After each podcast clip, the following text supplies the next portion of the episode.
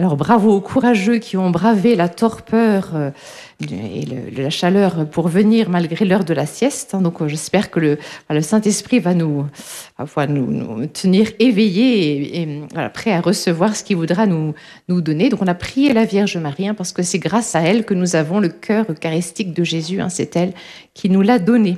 Alors si je suis avec vous cet après-midi pour ce petit enseignement, c'est justement parce que je suis une bénédictine du Sacré-Cœur de Montmartre, c'est-à-dire une religieuse hein, d'une congrégation qui est vouée au, culte eucharistique. Hein. c'est à ce titre que le Père Florian Racine a demandé un témoignage hein, sur euh, notre spiritualité eucharistique dans la congrégation.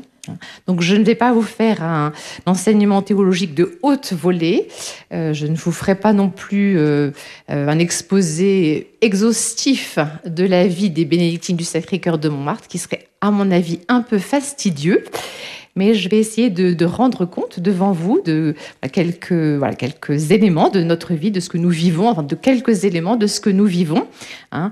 Et ces éléments, je les ai choisis hein, en, pensant voilà, à vous rejoindre hein, dans vos vocations euh, propres, qui ne sont pas d'être bénédictines du, Sacré-Cœur de Montmartre, mais je pense que nous avons tous le désir, si nous sommes ici, c'est d'être vraiment euh, des adorateurs en esprit et en vérité. Donc ça, c'est bien ce qui nous relie tous ici aujourd'hui.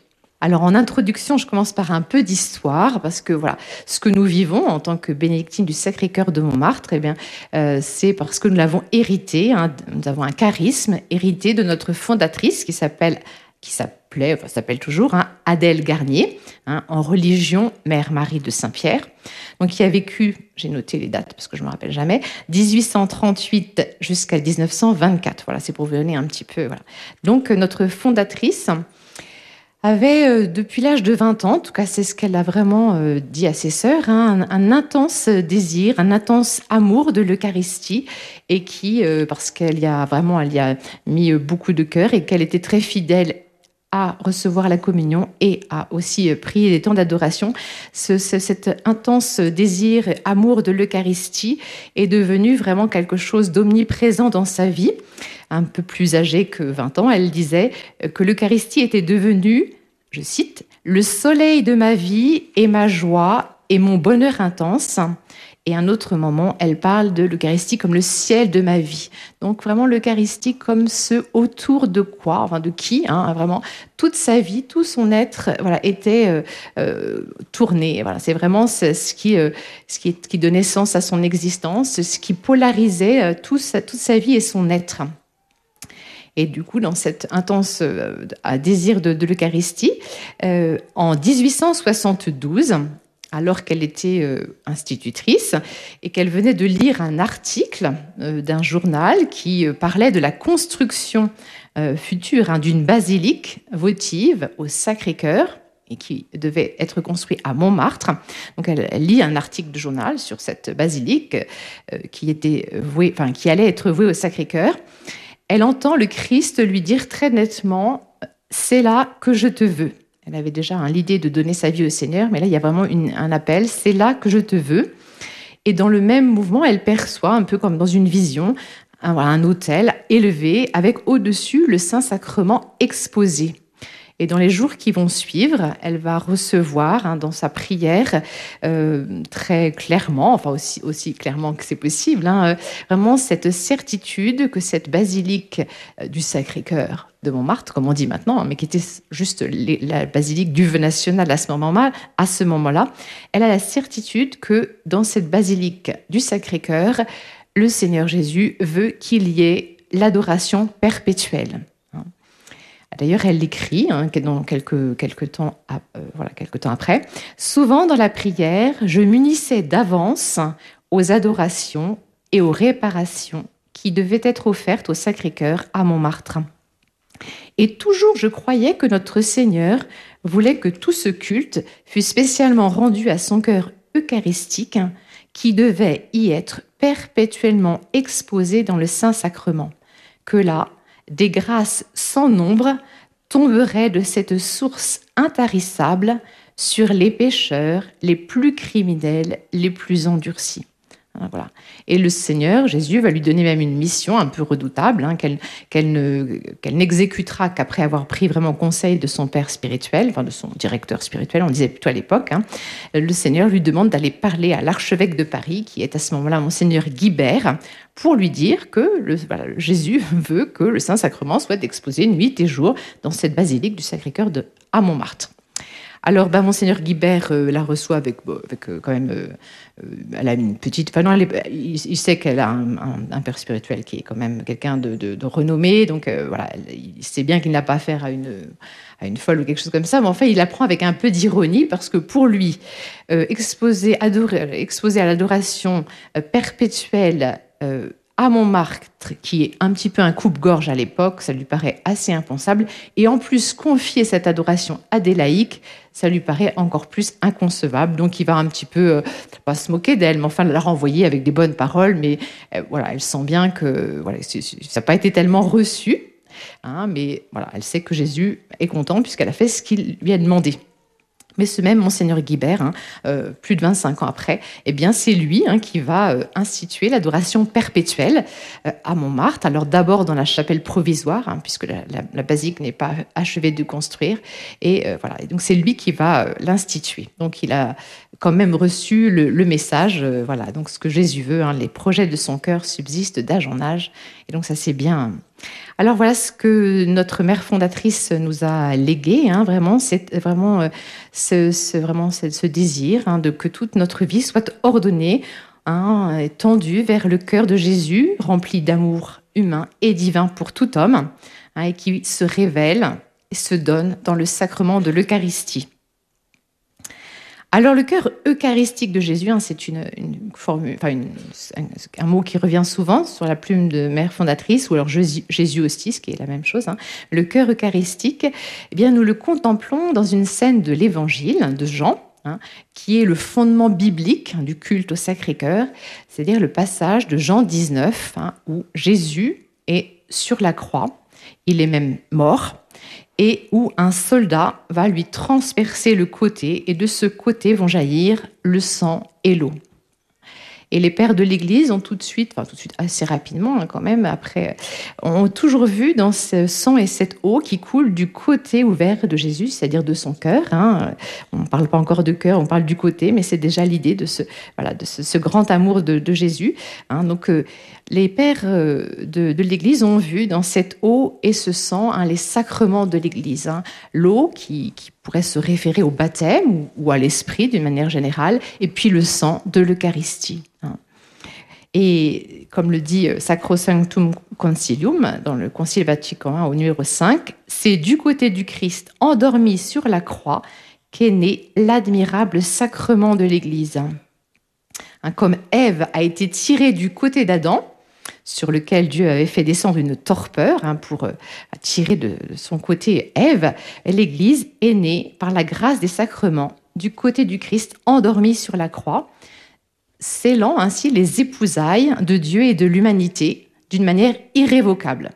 D'une manière irrévocable quant à Dieu, parce que pour nous, eh bien, ah, nous devons euh, accueillir, hein, nous devons consentir librement et comme en une réponse d'amour à ces noces hein, de Jésus euh, sur la croix et à cette proposition d'amour qu'il nous fait. Donc ce sera dans, cette perspective hein, que voilà, nous nous sommes voués au cœur de Jésus euh, et que nous vivons aussi nos vœux religieux. Hein. donc, euh, bien sûr, on les vit pour glorifier Dieu, puisque c'est le but de toute vie chrétienne, qu'elle soit consacrée. De toute façon, on est tous consacrés par le baptême. Donc voilà, c'est le but d'une vie chrétienne, c'est de glorifier Dieu. Hein, bien sûr, donc c'est aussi le but de nos vœux religieux, mais aussi pour que le, salut rejoigne chaque homme. Il y a toujours derrière la manière dont on vit euh, nos vœux, euh, et euh, à l'imitation de Jésus, bien entendu, ce désir hein, que le salut, puisque voilà, l'Eucharistie, le culte eucharistique nous fait inévitablement hein, méditer, approfondir le mystère de la rédemption du salut que le Christ est venu apporter sur la croix. Et donc pour nous, le Christ s'est fait pauvre pour nous enrichir de sa pauvreté. Il s'est fait obéissant jusqu'à la mort et la mort de la croix. Et il a montré par toute sa vie, et particulièrement dans le mystère pascal, l'amour qu'il avait pour nous, sans aucun retour sur lui-même et sans possessivité, dans une chasteté absolue. Et c'est ce que nous désirons vivre à sa suite. Donc l'Eucharistie et son prolongement qu'est l'adoration permettent à chacun d'être rejoint personnellement par le mystère de la rédemption du salut. Et se vouer au culte eucharistique, c'est donc entrer dans la volonté du Christ hein, de sauver tous les hommes et euh, d'y consacrer euh, toute sa prière, toute son énergie, toute celle que le Seigneur nous donne, à vrai dire. Hein. Hein, donc ça sera euh, vraiment notre, le cœur de notre, de notre consécration, cette prière pour l'Église d'abord, puisque c'est elle qui jaillit d'abord du côté du Christ du Christ transpercé et puis de toute l'humanité, puisque l'Église est appelée à rayonner et à faire de tous les hommes des enfants d'adoption de Dieu. Alors d'abord, il y a l'Eucharistie hein, dans notre vie euh, et dans la vie de tout le monde. L'Eucharistie où le sacrifice de la croix est renouvelé en le célébrant. Hein, donc pas en le réitérant. Hein, le sacrifice de la croix, il a eu lieu une fois. Il n'est pas réitéré, mais il est célébré. Hein. Et en le célébrant, nous le renouvelons, c'est-à-dire que nous ne faisons pas simplement mémoire de, de l'événement de la croix, mais il est rendu présent. Hein. Donc, c'est vraiment ce que, ce que, ce que l'Eucharistie euh, euh, fait. Hein. C'est vraiment qu'elle rend présent, qu'elle représente, au sens rendre présent, le mystère de la croix et de ce trop grand amour dont le Christ nous a aimés. Et si je dis ça, c'est parce que vraiment l'adoration, voilà, c'est pas qu'elle vient en deuxième. Pour moi, Eucharistie, adoration, c'est très lié hein, on peut pas trop euh, les, ne peut pas les séparer, mais il convient quand même de les distinguer parce que c'est pas tout à fait le, voilà le, le, le, même mouvement. Enfin, c'est le même mouvement, c'est le même sacrifice, mais voilà, il y, a quand même quelque chose dans, l'Eucharistie qui est premier. Et dans Benoît XVI le rappelait dans Sacramentum Caritatis, hein, cette primauté de l'Eucharistie en lien toujours avec l'adoration en citant Saint Augustin, voilà ce que disait Benoît XVI, c'est Saint Augustin, mais après il continue, que personne ne mange cette chair sans d'abord l'adorer. Nous pécherions si nous ne l'adorions pas. Hein, donc vraiment, le fait que Eucharistie, adoration soient très liés et que l'Eucharistie soit le premier lieu de l'adoration. C'est ce qu'il dit un petit peu plus tard, un peu plus loin dans le texte de Sacramentum Caritatis. Dans l'Eucharistie, en effet, le Fils de Dieu vient à notre rencontre et désire s'unir à nous. L'adoration eucharistique n'est rien d'autre que le développement explicite de la célébration eucharistique qui est en elle-même le plus grand acte d'adoration de l'Église. Recevoir l'Eucharistie signifie se mettre en attitude d'adoration envers celui que nous recevons. C'est ainsi et seulement ainsi que nous devenons un seul être avec lui et que nous goûtons par avance, d'une certaine façon, la beauté de la liturgie céleste. Donc l'adoration n'est pas euh, de, l'Eucharistie n'est pas réservée à l'adoration exposée dans l'ostensoir. Hein. Il est d'abord le fait. Hein, c'est un, des moments hein, de, de l'Eucharistie et c'est important parce qu'il dit bien que euh, parce que là, dans l'Eucharistie, vraiment, Dieu vient à notre rencontre, hein, puisque voilà, il, se fait présent hein, dans, l'hostie consacrée par le prêtre. Donc, il vient à notre rencontre. Et puis surtout, il, euh, fait que nous devenons un seul être avec lui et que nous voilà, nous devenons un seul être avec lui. Il y a cette incorporation au Christ. Et ça vraiment, hein, c'est ce qui se passe dans l'Eucharistie en lien avec le mystère de la croix. Et, c'est ça qui est important de, voilà, que l'Eucharistie, c'est vraiment ce, une célébration, donc il y a un mouvement, il y a une dynamique hein, de, de l'Eucharistie euh, qui nous fait être contemporains de la croix et qui fait que voilà, il y a vraiment ce mouvement de Dieu vers nous et de réponse de nous euh, vers le Christ en lien avec cet événement de la croix. L'adoration, alors dans un peut-être deuxième temps, je ne sais pas si vraiment c'est pas chronologique, mais euh, nos constitutions disent qu'elle est à la fois une préparation et une action de grâce au don eucharistique, un accueil et une acceptation de la vie que Jésus est venu insérer en nous et dans le monde.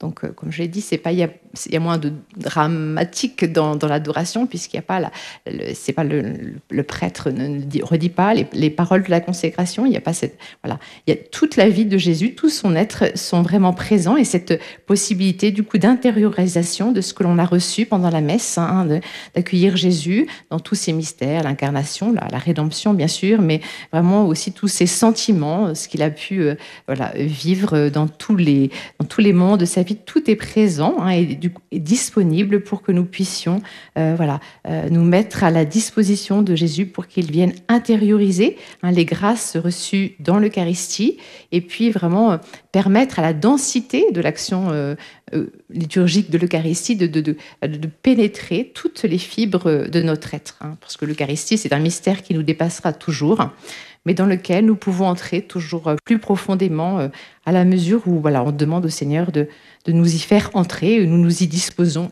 au mieux de ce que nous sommes avec nos faiblesses. Hein. Alors concrètement pour nous, qu'est-ce que cela implique?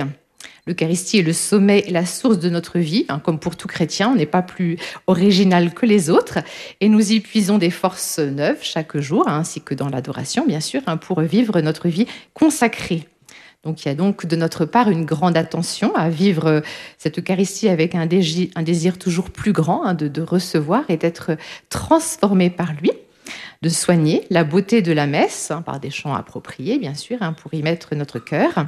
Il y a l'adoration de jour et de nuit auquel nous sommes obligés, entre guillemets, hein, par nos constitutions. Enfin, c'est pas une obligation euh, qui nous pèse, c'est quelque chose que nous avons choisi et que nous aimons.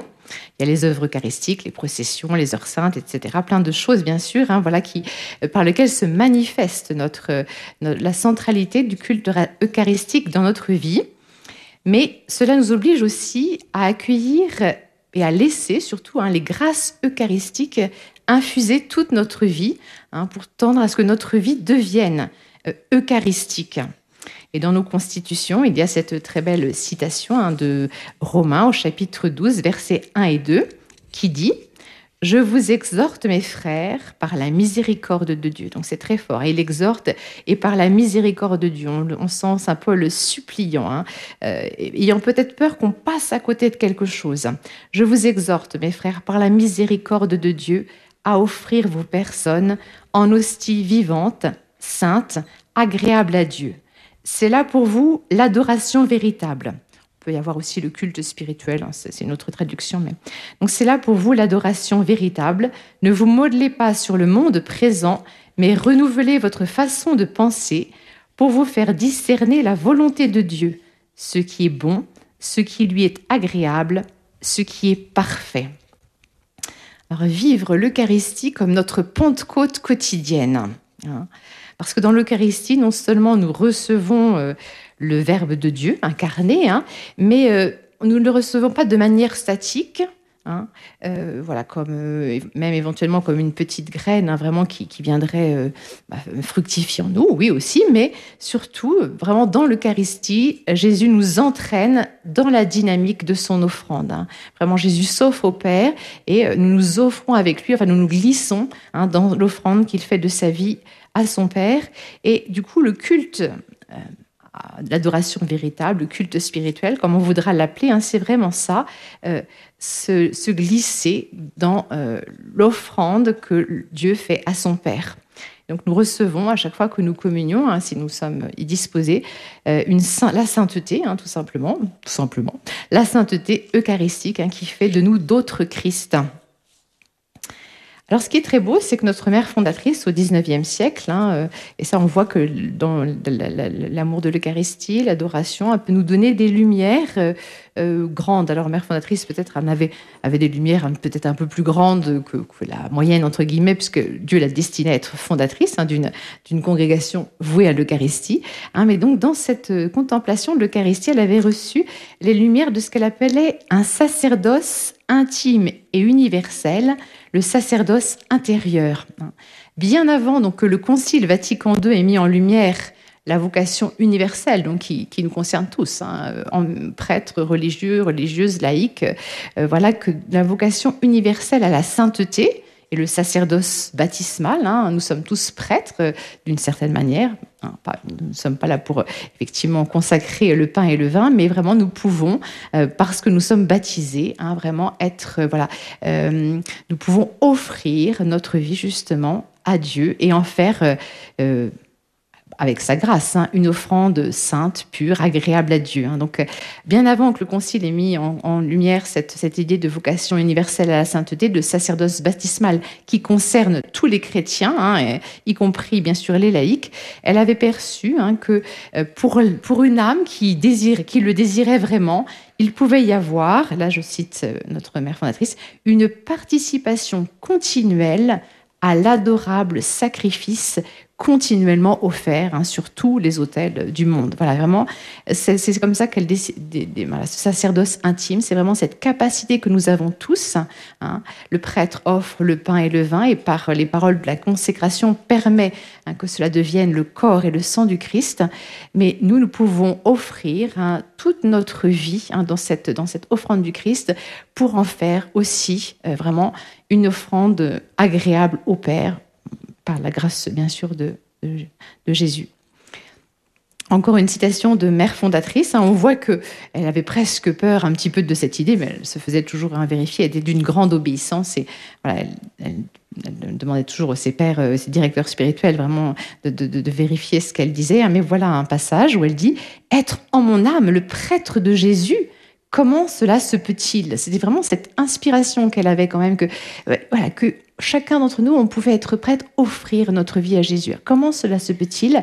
N'est-ce pas une folie, une extravagance que cette idée? Que penser? Jésus me faisait comprendre que son autel serait au centre de mon âme, que là, il m'immolerait, alors faut comprendre, euh, il, offrirait, euh, euh, voilà, il m'offrirait en sacrifice. Hein, c'est pas immoler, faut pas voir des choses sanglantes, hein, mais il m'immolerait sans cesse avec lui et que je m'immolerais moi-même par l'abandon. Que pour cela, il me fallait arriver à une pureté très grande, très parfaite, de cœur et d'âme, d'esprit, de corps, afin que la victime, qui serait aussi prêtre avec Jésus, ne fut point souillé. Puis il me disait, Les sacrifices nécessaires, je te les ferai faire. L'amour, je te le donnerai. Les difficultés, je les aplanirai. Tes misères, je m'en charge. Je les prends sur moi. Alors, il y a deux choses qu'on peut qu'on peut, qu'on peut dire hein, sur ce passage, c'est à la fois euh, combien, peut-être, euh, on peut voir combien le culte eucharistique, loin d'être une, certains le pensent, hein, peut-être une, facilité. Hein, ces, gens qui, voilà, qui passent euh, des temps à adorer alors qu'il y a tant de choses à faire, de enfin, peut-être de pauvres à visiter, etc. Voilà, donc hein, peut-être euh, voilà, l'adoration peut, paraître, hein, y compris pour certains chrétiens, euh, voilà, si ce n'est pas une futilité, du moins une facilité, peut-être une fuite du réel et, de, ses difficultés. Voilà, quand on est dans un sacrement, plus, on pense plus à rien, on est un petit peu, c'est ce qu'ils peuvent penser. Voilà. Donc vous voyez peut-être à travers ces passages que loin d'être une fuite, le culte eucharistique est d'une grande exigence et que c'est une aventure hein, qui, peut nous entraîner très loin, l'aventure de la sainteté, hein, au, fond du fond, et que c'est pas quelque chose qu'on va hum, porter à la boutonnière, vous voyez, hein, c'est pas mon heure d'adoration que je prends dans ma paroisse, vous voyez vraiment, l'Eucharistie, l'adoration, euh, ça va pas être juste un petit temps, ça va prendre toute notre vie. Donc euh, voilà, ça va pas être, euh, ça va être plus qu'une heure par semaine, vous voyez. Hein. Donc euh, ça prend toute notre vie et c'est pas uniquement pour les religieuses. Notre vie, bon, effectivement, elle est très centrée sur l'Eucharistie et sur, mais même quand on est père et mère de famille, hein, l'Eucharistie, voilà, on peut voilà offrir sa vie, sa joie, ses peines, ses difficultés avec les enfants, avec son mari, avec son épouse ou, les grandes joies, etc. Vraiment faire de toute notre vie, y compris peut-être nos, nos moments de détente, nos moments de voilà, toute notre vie en faire un sacrifice qui, pourrait plaire à Dieu, c'est-à-dire vraiment le glisser hein, dans l'offrande du, Christ. Mais bien sûr, en, voilà, comme dit Mère fondatrice, hein, il me fallait arriver à une pureté très grande, très parfaite de cœur et d'âme, autant qu'il est possible d'être parfait, hein, d'esprit de corps, âme, esprit, corps, afin que la victime, qui serait aussi prêtre, c'est-à-dire elle, avec Jésus, ne fût point souillée. Hein, donc, s'offrir avec Jésus, c'est vraiment euh, prendre aussi ce chemin d'une de, de, que que notre vie, du coup, a commencé par nos pensées. Hein, elle dit bien l'esprit, euh, l'âme, le corps, hein, nos, actes, nos paroles. Voilà que tout puisse petit à petit euh, être rejoint par le salut que Dieu nous apporte dans l'Eucharistie pour être vraiment offert. Mais on peut tout offrir à Jésus. Vous savez que Sainte Faustine, qui croyait avoir tout offert à Jésus, Jésus lui a dit non non, tu m'as pas tout offert. Alors pourtant, Faustine, c'était pas, pas un grand criminel. Hein. Et alors elle disait, mais pourtant, voilà, il voyait pas ce qu'elle n'avait pas offert à Jésus. Il lui avait dit, si tu ne m'as pas offert ta misère. Hein, donc faut pas, quand euh, voilà, quand euh, on parle d'une offrande agréable, d'une pureté la plus grande possible, ça veut pas dire que voilà, qu'on sera euh, euh, parfait, impeccable, sans péché. Hein. Ça, c'est impossible avec la Sainte Vierge comme ça. Mais il y a vraiment cette, euh, cette, cette dynamique de petit à petit laisser le Seigneur hein, nous rejoindre et purifier voilà, euh, tout ce qu'il y a, tout ce qui est possible, tout, même y compris guérir nos blessures. On y reviendra tout à l'heure.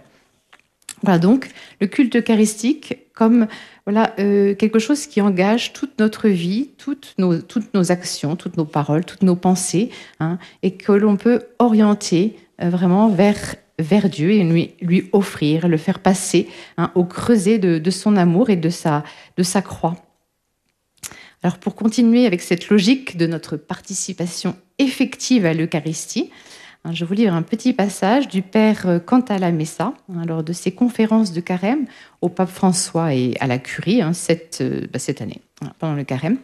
Voilà ce qu'il disait, que j'ai trouvé ça intéressant. Euh, bah, ça m'a bien rejoint. il, nous il, faisait réfléchir, donc les cardinaux, le pape et tous ceux qui étaient présents, sur prenez ceci est mon corps, ceci est mon sang, donc les paroles que le prêtre prononce au moment de voilà au moment de la consécration.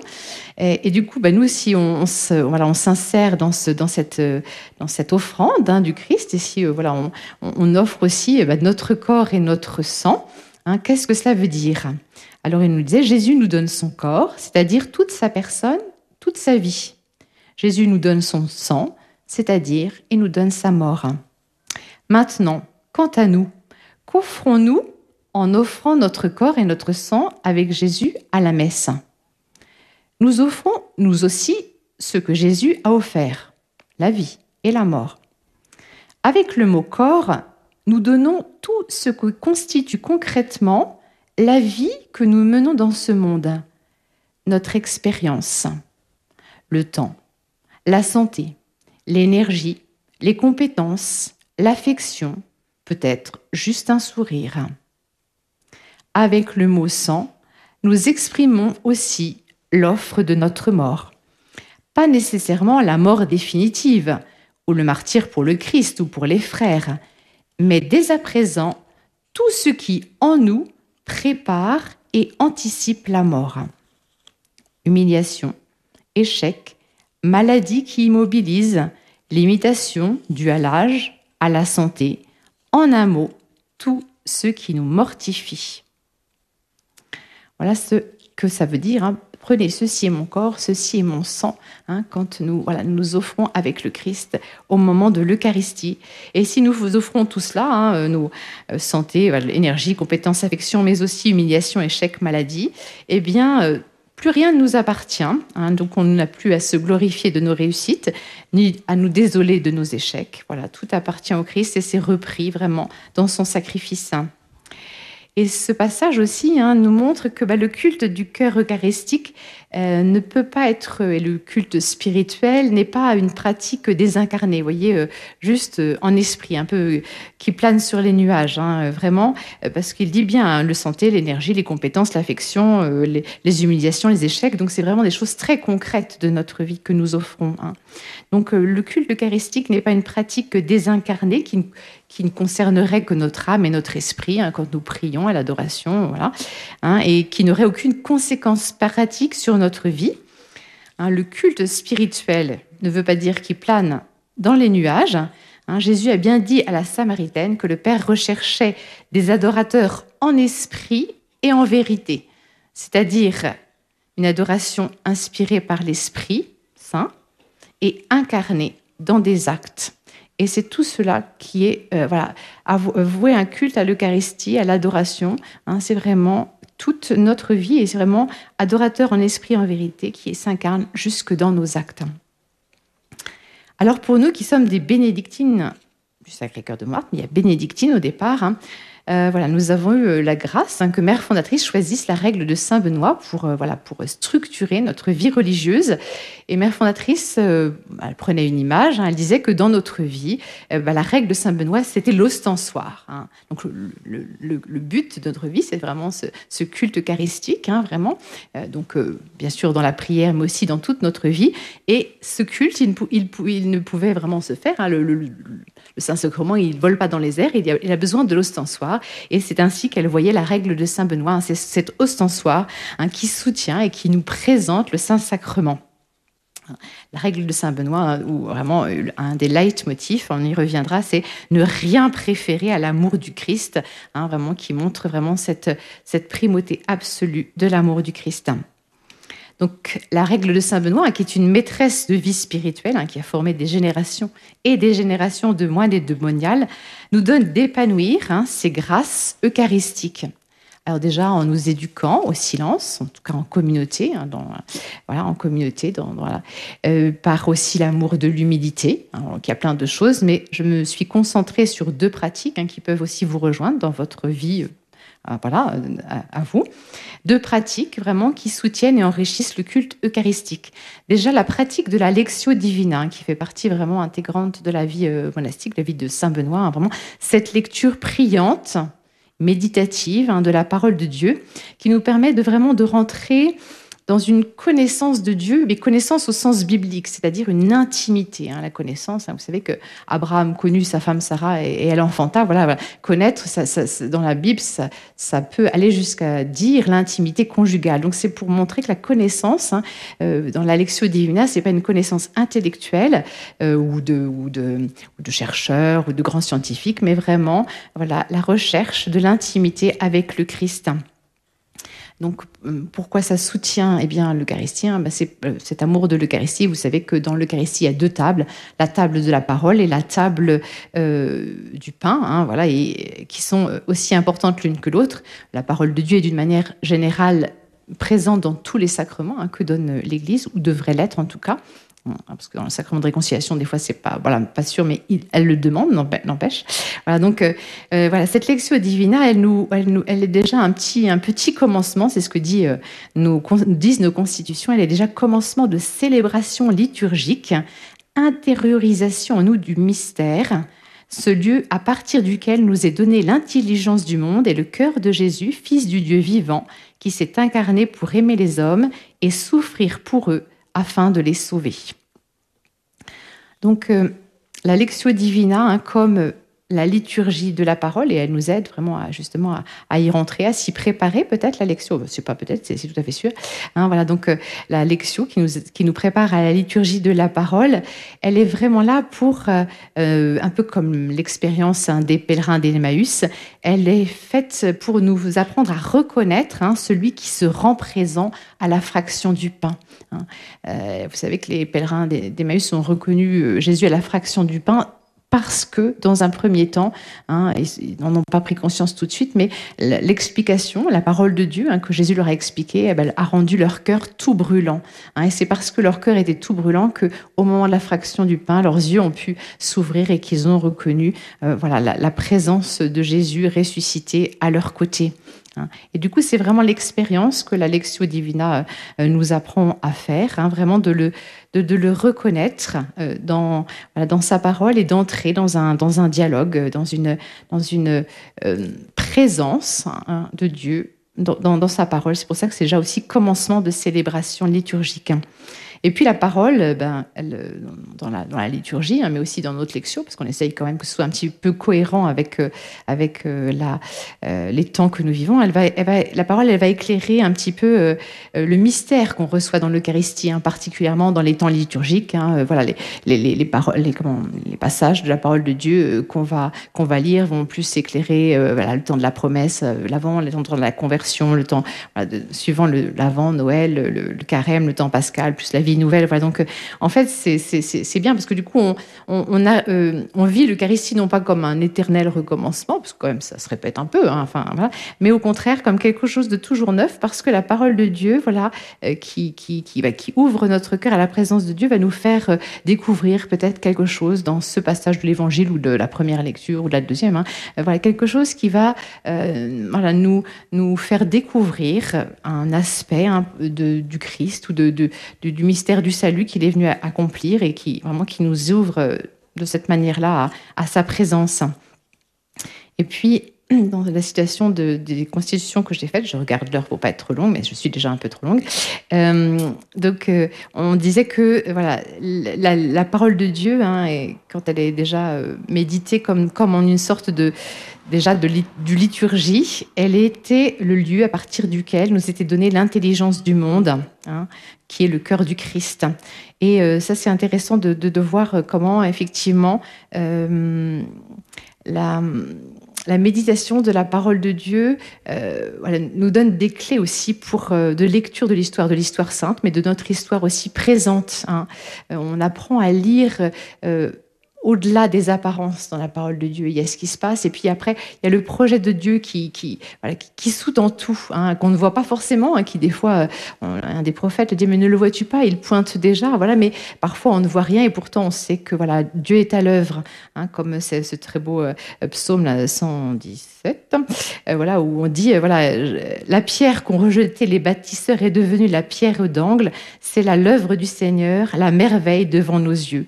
mais, voilà, donc il faut pouvoir voir que la pierre d'angle qu'ont rejeté les bâtisseurs, hein, qui a été mise de côté parce que jugée inutile, euh, pas intéressante, voilà, ben c'est pourtant celle-là que Dieu a choisie hein, pour devenir la pierre d'angle de tout l'édifice. Hein, donc, voyez comment, euh, voilà, la lecture de la parole de Dieu peut nous inviter à, voir l'histoire. Euh, même contemporaine, hein, celle que nous vivons d'un autre, autre regard. Hein. C'est pas selon les apparences, c'est pas selon le dernier euh, compte rendu journalistique de BFM TV ou de je ne sais pas quoi. Je ne regarde pas trop ces choses-là, mais voilà, donc c'est pas ça qui, qui est le, voilà qui est le, fin mot de, de, l'histoire de ce que nous vivons, mais vraiment euh, le projet de Dieu sur l'humanité qu'il nous révèle dans la parole de Dieu. Pour ne pas être trop longue, je passe euh, voilà, un tout petit peu vite, mais sur quelque chose qui est aussi important, euh, la, lectio, divina et puis aussi donc la liturgie de la parole. Hein. je fais le lien entre les deux. Euh, et pour vous, c'est peut-être important de, vous le faites peut-être déjà, hein, euh, mais de, vraiment de préparer justement cette liturgie de la parole parce que la parole en elle-même, hein, elle a un pouvoir de guérison intérieure. Hein. Et du coup, ça c'est important de, de, de, voir que dans, dans, la perspective de ce culte spirituel hein, agréable à Dieu, la parole, euh, voilà peut-être vous en avez déjà fait l'expérience, je, l'espère pour vous, hein, vraiment tout d'un coup, voilà, une, une, parole de Dieu qui vous arrive au cœur. Alors parfois, elle peut faire très mal cette parole, hein, parce que elle vient, en tout cas moi ça m'est déjà arrivé, hein, elle vient dénoncer quelque chose ben, vous n'êtes pas très fier. Hein, euh, mais quand elle vient dénoncer, alors parfois elle vient au contraire réconforter. Hein, mais quand elle vient dénoncer, c'est toujours pour voilà pour redresser, c'est toujours pour euh, voilà. Euh, il y a toujours voilà la, main de Jésus, elle, ne blesse entre guillemets que pour guérir, que pour apporter le baume tout de suite. Hein. Et donc tout ce pouvoir de la parole de Dieu, qui dans la Lectio Divina et qu'on retrouve dans la liturgie de la parole et qui est vraiment intéressant et qui vient, euh, c'est pour ça qu'elle est en première partie hein, de l'Eucharistie, qu'elle vient euh, peut-être aussi briser un petit peu en nous euh, voilà, des, choses, nos, petites scories, nos résistances à Dieu, voilà, et, puis notre attachement peut-être un peu trop grand au monde, voilà, au regard des autres, etc. Donc voilà, pouvoir de guérison de la parole. Un autre, une autre chose importante dans la vie bénédictine, c'est les offices, la place de l'office, hein, qui sont conçus comme une enfin en tout cas dans la congrégation, vraiment comme une efflorescence de l'Eucharistie. Saint Benoît appelle, les offices, hein, donc tous les qui rythment la journée, l'opus dei, c'est-à-dire l'œuvre de Dieu, hein, pour bien montrer que voilà, c'est pas notre œuvre, mais que c'est l'œuvre de Dieu hein, qui se qui se fait euh, quand nous prêtons euh, notre voix et puis aussi notre cœur, bien sûr, euh, au psaume et à toute la liturgie de, l'Église. comme je ne pourrais pas être trop long, j'essaye de condenser ce que je voulais dire, donc j'espère que je ne vais pas tout mélanger. Euh, donc, ce qui est, ce qui est intéressant, voilà, c'est voir vraiment euh, l'office de Dieu comme un jaillissement hein, de, de, de, des, grâces de l'Eucharistie. Hein, notre, constitution, disent, que l'office divin jaillit de la bénédiction qui a sa source dans l'Eucharistie, hein. vraiment comme un débordement. Hein. Vraiment le salut, euh, la, grâce qui nous est offerte, elle va se, déployer à différents moments de la journée. Elle va ponctuer notre journée, nous permettre de reprendre euh, peut-être pied dans cette grâce eucharistique. Le, le Concile Vatican II, dans Sacrosanctum Concilium au numéro 84, parlait de l'office comme la voix de l'épouse qui s'adresse à son époux, c'est-à-dire bien sûr l'Église qui s'adresse au Christ, et mieux encore, c'est la prière du Christ que celui-ci avec son corps présente au Père. Donc avec ces images d'épouse, euh, époux, épouse, corps, tête, en fait c'est des images nuptiales, toutes les deux. Hein. Ça, vraiment renvoie, ça renvoie vraiment au mystère des noces, hein, dans, la dans le mystère de la croix du Christ, et qui, qui permet que voilà ce dialogue de nouveau, ce dialogue d'amour, alors parfois euh, un dialogue d'amour qui, qui peut avoir des... Voilà, qui, qui on n'est pas parfait, donc il y aura peut-être des, des, choses qu'il faudra voilà, purifier, c'est sûr, mais vraiment c'est un dialogue d'amour, et, justement hein, dans, dans l'office, il n'y a pas que des chants de louange, il y a aussi euh, des chants de supplication, il y a des chants euh, où on va intercéder, on va implorer. Et du coup, voilà, toutes les parties un petit peu de, de, la messe sont reprises vraiment dans les différentes parties hein, de l'office. Et de même, dans l'office, on est très euh, attentif hein, au temps liturgique, donc ça nous fait encore creuser vraiment cette épaisseur de l'année liturgique et puis toutes les préfigurations hein, du Christ dans l'Ancien Testament ainsi que dans la vie des saints, qui est l'évangile continue. Et moi, je trouve ça très beau hein, de, voir beaucoup de, laïcs hein, euh, se mettre après l'office, acheter le PTP, prière du temps présent, et le, prier alors soit en petite communauté, en église, euh, voilà, soit chez eux, soit tout seul, soit en couple ou en famille. je trouve ça très très beau. Et puis parfois, c'est dans un petit peu de, grâce à YouTube, grâce à telle radio ou telle je ne sais quoi, d'être un petit peu de suivre l'office et de vraiment de, permettre à cette vie de Dieu de, se déployer à travers euh, toute, toute leur vie. Alors une troisième aussi euh, caractéristique de notre spiritualité eucharistique, c'est la vie communautaire. L'Eucharistie consacre le trop grand amour, l'amour extrême, comme dit Saint Jean, que le Fils de Dieu a eu pour nous, et elle nous entraîne dans ce mouvement. Et donc, si nous offrons au Père cet acte d'amour hein, du, Fils, c'est pour nous y glisser, pas pour y être extérieur. Et vous savez que c'est à la scène, au moment du lavement des pieds, que Jésus nous a donné très solennellement hein, le grand commandement de l'amour. À l'amour que vous aurez les uns pour les autres, tous vous reconnaîtront pour mes disciples. Ah, donc ça, c'est vraiment... Et puis c'est une authentification hein, de notre appartenance au Christ. On vous reconnaîtra à l'amour que vous aurez les uns pour les autres. Et Saint Jean a un petit peu renchéri encore dans sa première épître, dans une formule un petit peu lapidaire que j'aime beaucoup et que je me redis régulièrement parce qu'il y a toujours besoin de se le redire. Celui qui dit qu'il aime Dieu, qu'il ne voit pas, et qui n'aime pas son frère, qu'il voit, est un menteur. À bon entendeur, salut. Alors en choisissant le soutien de la règle de Saint Benoît, notre fondatrice nous a fait le don d'une vie communautaire très forte. Hein. c'est vraiment dans l'ADN de la vie bénédictine, hein, une vie communautaire vécue dans un esprit de famille qui concorde avec ce qu'implique l'amour de l'Eucharistie, à savoir l'amour des frères. Alors, même ceux que je n'ai pas choisis, même ceux que je n'aurais jamais choisis, qui me sont profondément antipathiques. Non, je vous rassure, hein, c'est pas. Mais c'est vrai, hein, notamment au noviciat, dans les jeunes années, bah, il faut apprendre ce genre de choses et bah, en même temps, c'est, super intéressant. C'est, plein de, c'est une belle aventure. Alors, je vous lis un petit passage de la règle de Saint Benoît qui, montre voilà, cette insistance et cette, importance de la vie communautaire, de l'amour fraternel, en lien justement avec l'amour du Christ. C'est au chapitre 72, c'est un petit condensé. Ils s'honoreront mutuellement avec prévenance, ils supporteront avec une c'est les moines, avec une très grande patience les infirmités d'autrui, tant physiques que morales, ils s'obéiront à l'envie. Nul ne recherchera ce qu'il juge utile pour soi, mais bien plutôt ce qu'il est pour autrui. Ils s'accorderont une chaste charité fraternelle.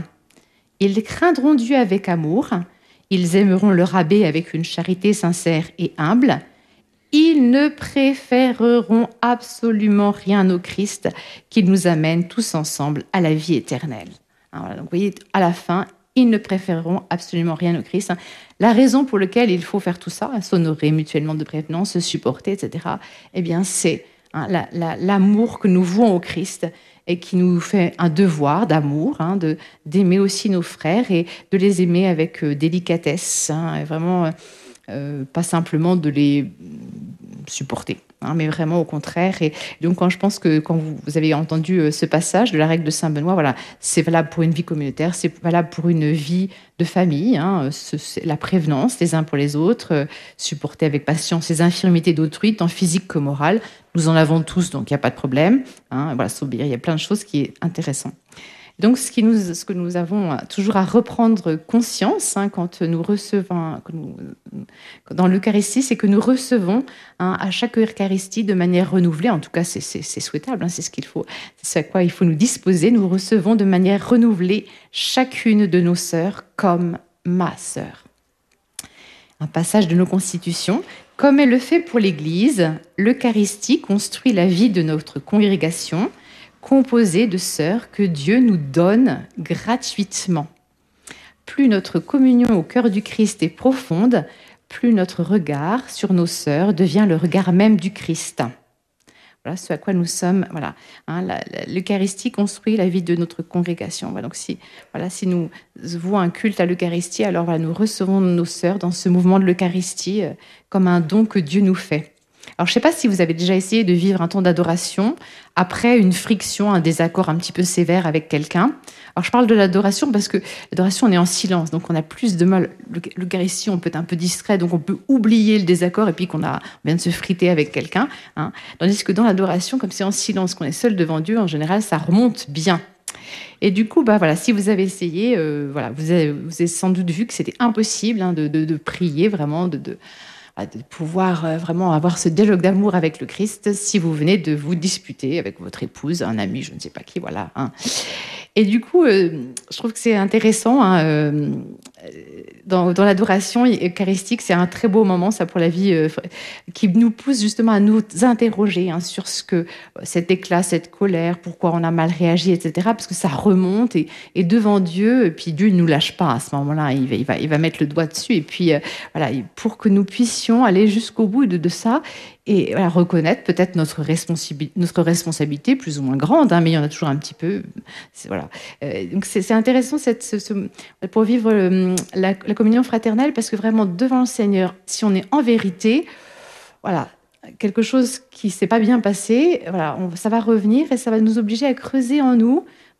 Pourquoi, quelle, quelle attitude j'ai eue, et, puis vraiment nous mettre un petit peu en question, nous, nous accueillir un petit peu la vérité sur nous-mêmes, hein, et puis ça, ça, ça, va, nous bousculer, nous déplacer, mais c'est aussi nous guérir.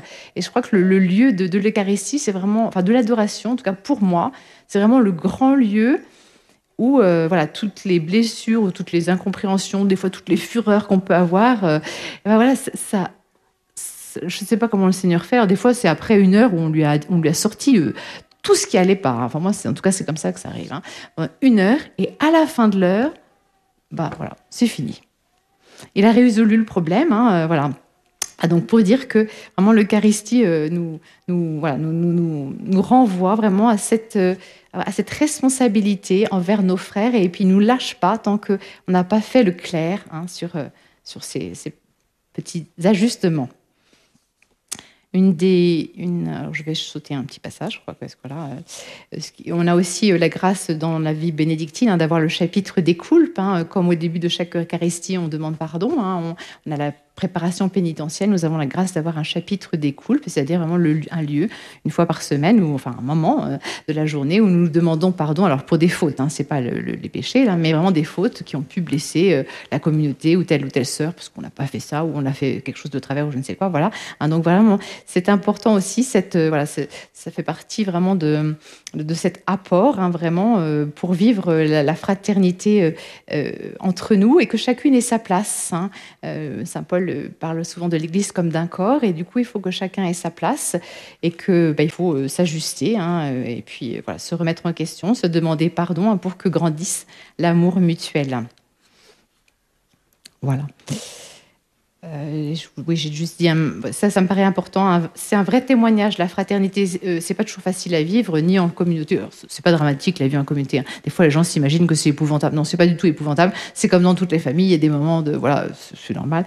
Euh, voilà. Mais du coup, je pense que c'est important euh, quand on a pris un engagement d'adoration, qu'on est voué à l'adoration et au culte eucharistique, le témoignage de la charité fraternelle. Ça, je pense que franchement c'est euh, primordial parce que euh, c'est aussi une authentification hein, de notre adoration en esprit et en vérité. Parce qu'on peut avoir des grands élans, euh, voilà, plus ou moins affectifs, affectueux hein, envers le Saint-Sacrement, ça c'est pas mauvais en soi.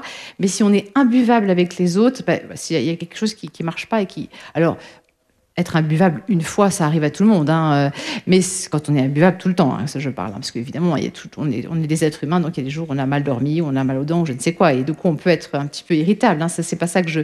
Mais quand vraiment, voilà, mais comment j'accueille les autres Comment je me rends disponible je ne parlerai pas du tout pour pas être euh, pour pas être trop longue de quelque chose qui est pourtant très beau et qui est aussi dans nos constitutions ce lien entre l'Eucharistie et le lavement des pieds et qui, euh, je pense, rejoint vraiment aussi euh, euh, voilà, quelque chose de notre vie communautaire. Hein. Vous savez que Saint Jean ne raconte pas l'institution de l'Eucharistie, mais qu'il nous rapporte ce lavement que Jésus a fait des pieds de ses apôtres. Il s'est mis aux pieds, il a pris un, vêtement de service et s'est mis voilà, au, aux pieds de, ses apôtres, lui le Maître et le Seigneur, hein, comme il l'a dit.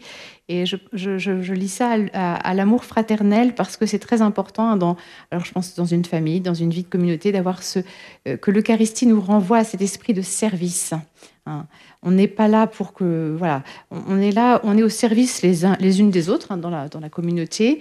Euh, on, essaye de se rendre service et d'être vraiment au service euh, les unes des autres et de pas, au contraire, de ne pas que c'est pas les autres qui nous servent et nous ne nous servons pas des autres, hein, parce que ça peut être une, voilà, une euh, quelque chose. Euh, on sait hein, que l'Église en ce moment souffre beaucoup hein, de, beaucoup de voilà, de, questions de pouvoir, de domination, de voilà, il y, a beaucoup de choses à, purifier et puis euh, à, des, à, des, niveaux très bas. Hein. Y déjà, on sait que dans des certaines paroisses, un service qui est demandé peut, peut, peut devenir un, instrument de pouvoir. On peut être la, petite dame qui est préposée aux fleurs, euh, donc c'est pas une grande charge, mais on peut devenir un vrai tyran pour ça. Donc euh, dans une vie communautaire, c'est pour ça. Hein. On peut être la sœur qui est chargée de sonner la cloche et puis euh, mais on va on va on va embêter tout le monde. Ou voilà. du coup, c'est voyez l'esprit de service dans la vie fraternelle et c'est vraiment lié à l'Eucharistie. Hein. Jésus, quand il quand il institue l'Eucharistie, il lave aussi les pieds de ses disciples, il met son tablier de service hein,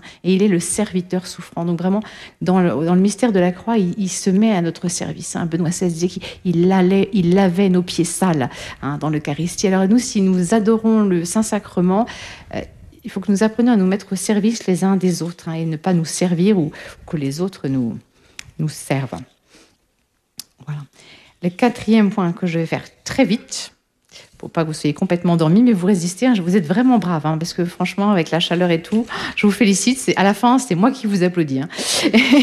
Donc le, le, quatrième point, un petit peu que je voulais aborder, qui est aussi fait partie de la spiritualité eucharistique de notre communauté, c'est la vie apostolique. La vie apostolique notre vie apostolique, voilà, parce que aussi ben, euh, le, culte de, l'Eucharistie, hein, on veut que ça, se répande. Donc notre vie apostolique, elle est d'abord la vie de prière auquel nous associons les autres. Alors là, je passe euh, très vite hein, par, le, soin que nous mettons à l'Eucharistie, par la prière des offices auxquels nous, aimons faire participer hein, tous ceux qui, qui, le veulent bien, avec cette noble simplicité dont parle Sacrosanctum Concilium. Donc en essayant vraiment que la liturgie soit belle et que tous puissent y pénétrer sans que ce soit voilà, quelque chose de... Voilà, même ceux qui sont un petit peu loin de l'Église. Voilà. Et je trouve, très, je voulais quand même dire très beau que parfois, c'est pour aussi encourager hein, dans les paroisses. Euh, parfois, des, gens, on, a célébré une messe de semaine qui est pour nous une messe basique, entre guillemets. Il n'y a jamais de messe basique, mais c'est une, voilà, c'est une messe de semaine, il n'y a pas de fête, il n'y a pas d'or, il n'y a pas d'encens, c'est vraiment simple de chez simple. Et quelqu'un vient vous voir, c'est pas que chez nous, hein, je pense que c'est. Hein, mais à partir du moment où l'Eucharistie est célébrée vraiment avec le, avec le cœur et vraiment en, essayant vraiment de, respecter hein, justement ce que nous donne l'Église. Et du coup, il y avait une personne qui vient vous voir avec les larmes aux yeux, dire Cette Eucharistie, mon Dieu, qu'est-ce qu'elle était belle Alors, puis, une de nos sœurs de liturgie il disait il n'y a pas longtemps, quelqu'un qui était venu voir, il dit bah, pourtant, l'Eucharistie, même moi j'avais trouvé qu'on n'avait pas très bien chanté. voilà. Euh, c'était son, oreille de musicienne peut-être, hein, mais voilà. Donc en fait, une Eucharistie euh, toute simple, basique, si on peut dire qu'il y en a des basiques, et ben vraiment, peut vraiment toucher euh, vraiment les cœurs et, et puis les retourner vers le Seigneur. Et puis notre deuxième apostolat hein, qui jaillit aussi, je pense que c'est un effet de, notre de, l'Eucharistie aussi, hein, vraiment c'est l'accueil, hein, l'accueil de tous, y compris euh, de nos frères euh, les plus pauvres. Jésus il a dit des pauvres vous en aurez toujours avec vous. Moi vous ne m'aurez pas toujours, mais des pauvres vous en aurez toujours. moi vous ne pourrez pas toujours me manifester votre amour, mais les pauvres, vous pourrez leur manifester euh, l'amour et c'est moi qui le recevrai. Hein. donc vraiment, et le fait d'être dans les sanctuaires permet hein, cet accueil euh, différencié, y compris des plus pauvres, qui est une des beautés hein, de la vie en sanctuaire. Ah, je voulais vous citer parce que ça, fait vraiment écho à, ce qu'on nous disait quand on était jeune religieuse et, puis qui est une, réalité de notre vie sur laquelle c'est toujours bien qu'on y revienne parce que spirituel, français, un prêtre qui du, du, du 19e siècle, Pierre Olivin, disait quelque chose. c'est une phrase très, très synthétique, très condensée. Donc je vais la dire et puis je la répéterai pour que vous compreniez. Et ça, vraiment, ça résume un peu aussi euh, la manière dont on peut aller à l'apostolat hein, quand on est une BSCM. Alors voilà ce que disait Pierre Olivin. Le matin, moi, prêtre, Jésus, victime. Le long du jour, Jésus, prêtre, moi, victime. Oui, c'est très court comme c'est très condensé. Alors, je, répète et j'explique. Donc, le matin, il était prêtre. Donc, moi, je suis prêtre Jésus, c'est la victime hein, qui s'immole dans l'Eucharistie, voilà. Mais le long du jour, c'est Jésus qui est prêtre et c'est moi qui est la victime, euh, au sens de, cette offrande de, lui-même. Et puis aussi d'accepter, hein, ça c'est vraiment ça qui, me faisait penser à, ce qu'on nous disait quand on était jeunes religieuses. On nous disait, ben, Jésus a accepté d'être mangé, il faut que vous acceptiez vous aussi d'être mangé hein, dans, dans, cet apostolat, euh, mangé par tous ceux qui, viennent, à qui il faut peut-être prodiguer attention, euh, compassion, euh, délicatesse, écoute. Parfois, effectivement, on, a un peu on peut avoir un peu l'impression d'être mangé et que c'est difficile même parfois de traverser un petit bout de, du parvis. Et donc, mais vous voyez, ce lien avec l'Eucharistie, il y a vraiment... Euh, je pense qu'il faut, c'est important de l'Eucharistie. Je vous dis, hein, si, on peut, si vous retenez quelque chose, le culte eucharistique, c'est pas quelque chose qui se vit en chambre, qui se vit benoîtement entre Jésus et moi. C'est quelque chose qui prend toute notre vie, qui nous expose, hein, qui nous euh, oblige à l'amour et qui nous oblige aussi à l'accueil des autres, y compris de ceux qui nous écrasent les pieds. Hein, C'était un prêtre qui nous disait ça. Vraiment, euh, Saint Augustin aussi l'a dit, je crois. Mais euh, vraiment, voilà. Donc cet accueil, par amour pour le Christ et parce que lui-même, il a vécu ça dans sa vie. Vous savez qu'à un moment donné, il a, faim et puis il peut pas, ils veulent se mettre à table, puis les foules arrivent, bah, ils sont obligés d'enseigner. voilà. Cette, euh, je pense qu'il y, y, a vraiment ça. Hein, euh, L'adoration eucharistique, elle nous rend missionnaires, au moins dans ce sens-là, d'aller vers les autres, de les accueillir et de, voilà, de, de d'être attentif, de nous laisser peut-être manger, hein, mais de leur offrir euh, voilà, notre énergie, notre attention, notre compassion, euh, bah, comme Jésus euh, l'a fait hein, sur cette terre. Merci. Alors je vous applaudis parce que vous avez été super de, de, de m'écouter avec la chaleur, la torpeur du jour. Merci.